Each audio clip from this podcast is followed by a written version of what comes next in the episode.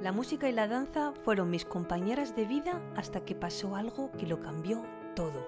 Soy Claudine Ibarra y estoy feliz de que te unas a mi podcast La vida que quieres, desde el que te ayudaré a superarte, conseguir tus metas y dirigir tu vida hacia el bienestar y el éxito. Si quieres saber más sobre mí y sobre mi trabajo, visita mi web claudineibarra.com. Todo pasa por algo y si estás aquí acompañándome, espero que sea para que los próximos minutos te ayuden a acercarte a la vida que quieres. ¿Qué tal? ¿Cómo estás? Espero que muy bien. Bienvenido, bienvenida al episodio 128 de mi podcast La vida que quieres.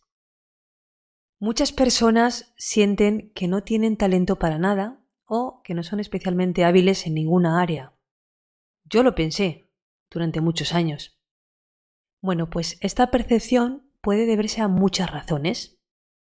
Es de lo que vamos a hablar hoy. Mm, empiezo diciéndote que yo creo que en la mayoría de los casos no se ajusta a la realidad. Y aquí aplica este principio de la PNL que dice que el mapa no es el territorio, porque tiene más que ver esa realidad con una percepción nuestra, con el significado que le damos a las cosas y, y en cualquier caso con esa perspectiva que es única y personal y que es una sola opción de esas que te ofrece el cerebro entre millones. Así que vamos a ver algunas razones por las que alguien podría sentir que carece de talento y cómo abordar esta creencia.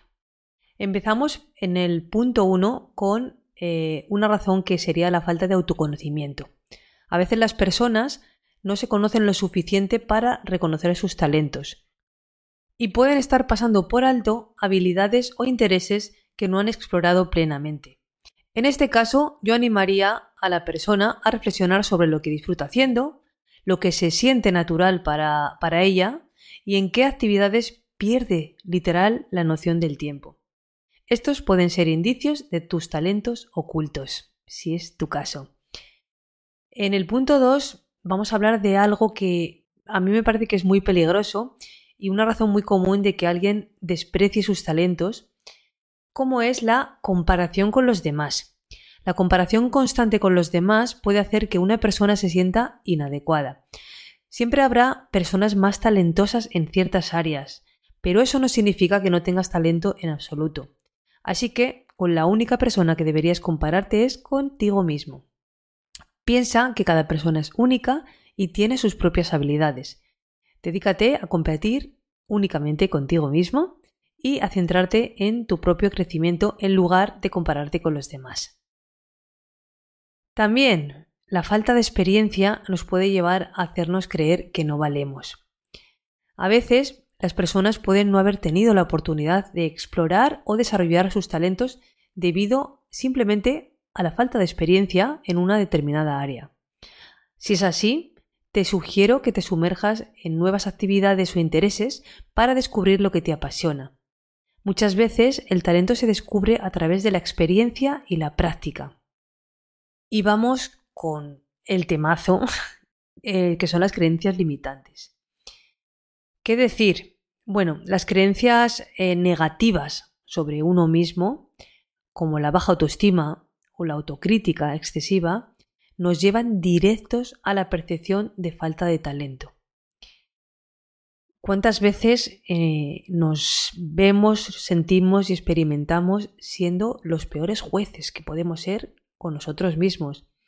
Y en base a algo que creemos por nuestras experiencias o por, eh, por algo que nos han grabado y, hemos mm, crecido y creído en ello, ¿no? Y con eso construimos nuestra realidad. Así que mm, eso puede ser una razón suficiente para que tú creas que no tienes talento para algo.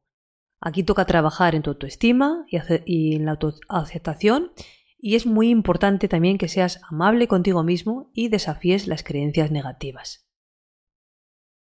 En quinto lugar está el miedo al fracaso. El miedo al fracaso puede hacer que evites probar cosas nuevas o que no desarrolles tus talentos por miedo a no ser suficientemente bueno. Esto es muy común porque aquellas cosas que nos resultan difíciles, que son grandes retos, permitimos ¿no? que, que el miedo se apodere de nosotros y entonces eso hace que no demos ese salto y que realmente no activemos o no despertemos ese talento que está ahí oculto, que lo mantenemos dormido. Así que te animo a que veas el fracaso como una oportunidad directamente de aprendizaje, una oportunidad de crecimiento. El camino al dominio implica errores y desafíos, inevitablemente vas a caer, pero lo importante es que aprendas de esa caída, que te levantes y sigas adelante. Y por último, la falta de orientación es una de las razones también importantes por las que muchas personas no son capaces de ver sus talentos ni desarrollarlos. A veces es tan simple como esto, que algunas personas no han recibido la orientación o el apoyo necesario. En este caso yo creo que es fundamental buscar la ayuda de un experto, de un coach, de un mentor o consejero, que es el que te va a poder ayudar a explorar y cultivar los talentos. De hecho, eh, de este tema del talento, de descubrirlo, de desarrollarlo, de valorar los beneficios que tiene eh, a nivel personal y profesional, profundizo en mi membresía poderosamente y doy claves para ayudar y dirigir esa búsqueda. Dejo el link en las notas de este episodio eh, si estás interesado y si quieres.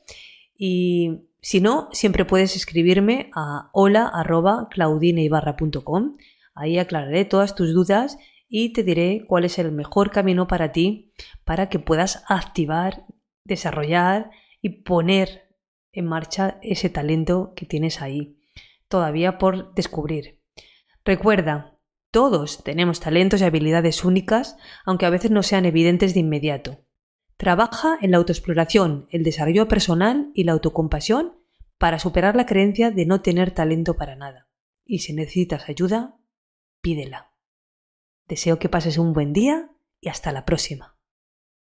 Muchas gracias por haber escuchado este podcast.